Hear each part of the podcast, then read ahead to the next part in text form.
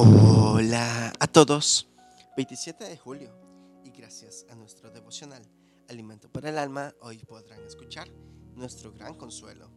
Lectura devocional sugerida es Mateo capítulo 5 del verso 14 hasta el 16. Sus versos 14 y 16 nos dice, Vosotros sois la luz, del mundo, hacia alumbre vuestra luz delante de los hombres.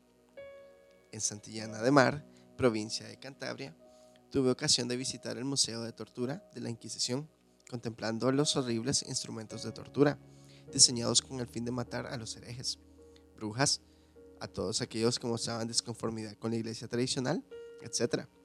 El Tribunal de la Inquisición fue fundado en el año 1478 con la tarea de perseguir a los herejes y a cuantos no estuvieran de acuerdo con la religión establecida.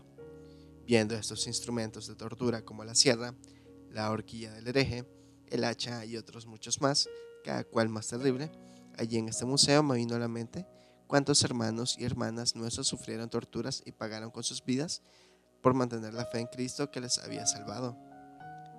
Creyentes que han preferido padecer todo tipo de sufrimiento y humillación y aún morir antes que negar a Jesús, su Salvador.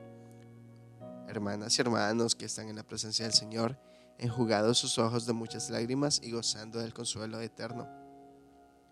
Vivimos un tiempo en que hay libertad en muchos países, pero sabemos que los tiempos no son favorables y muchas veces vamos contra corriente.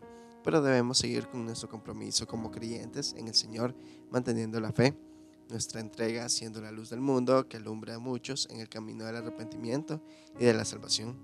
Tenemos el gran privilegio de ser herederos de una vida incorruptible, preciosa y eterna con Jesucristo en los cielos.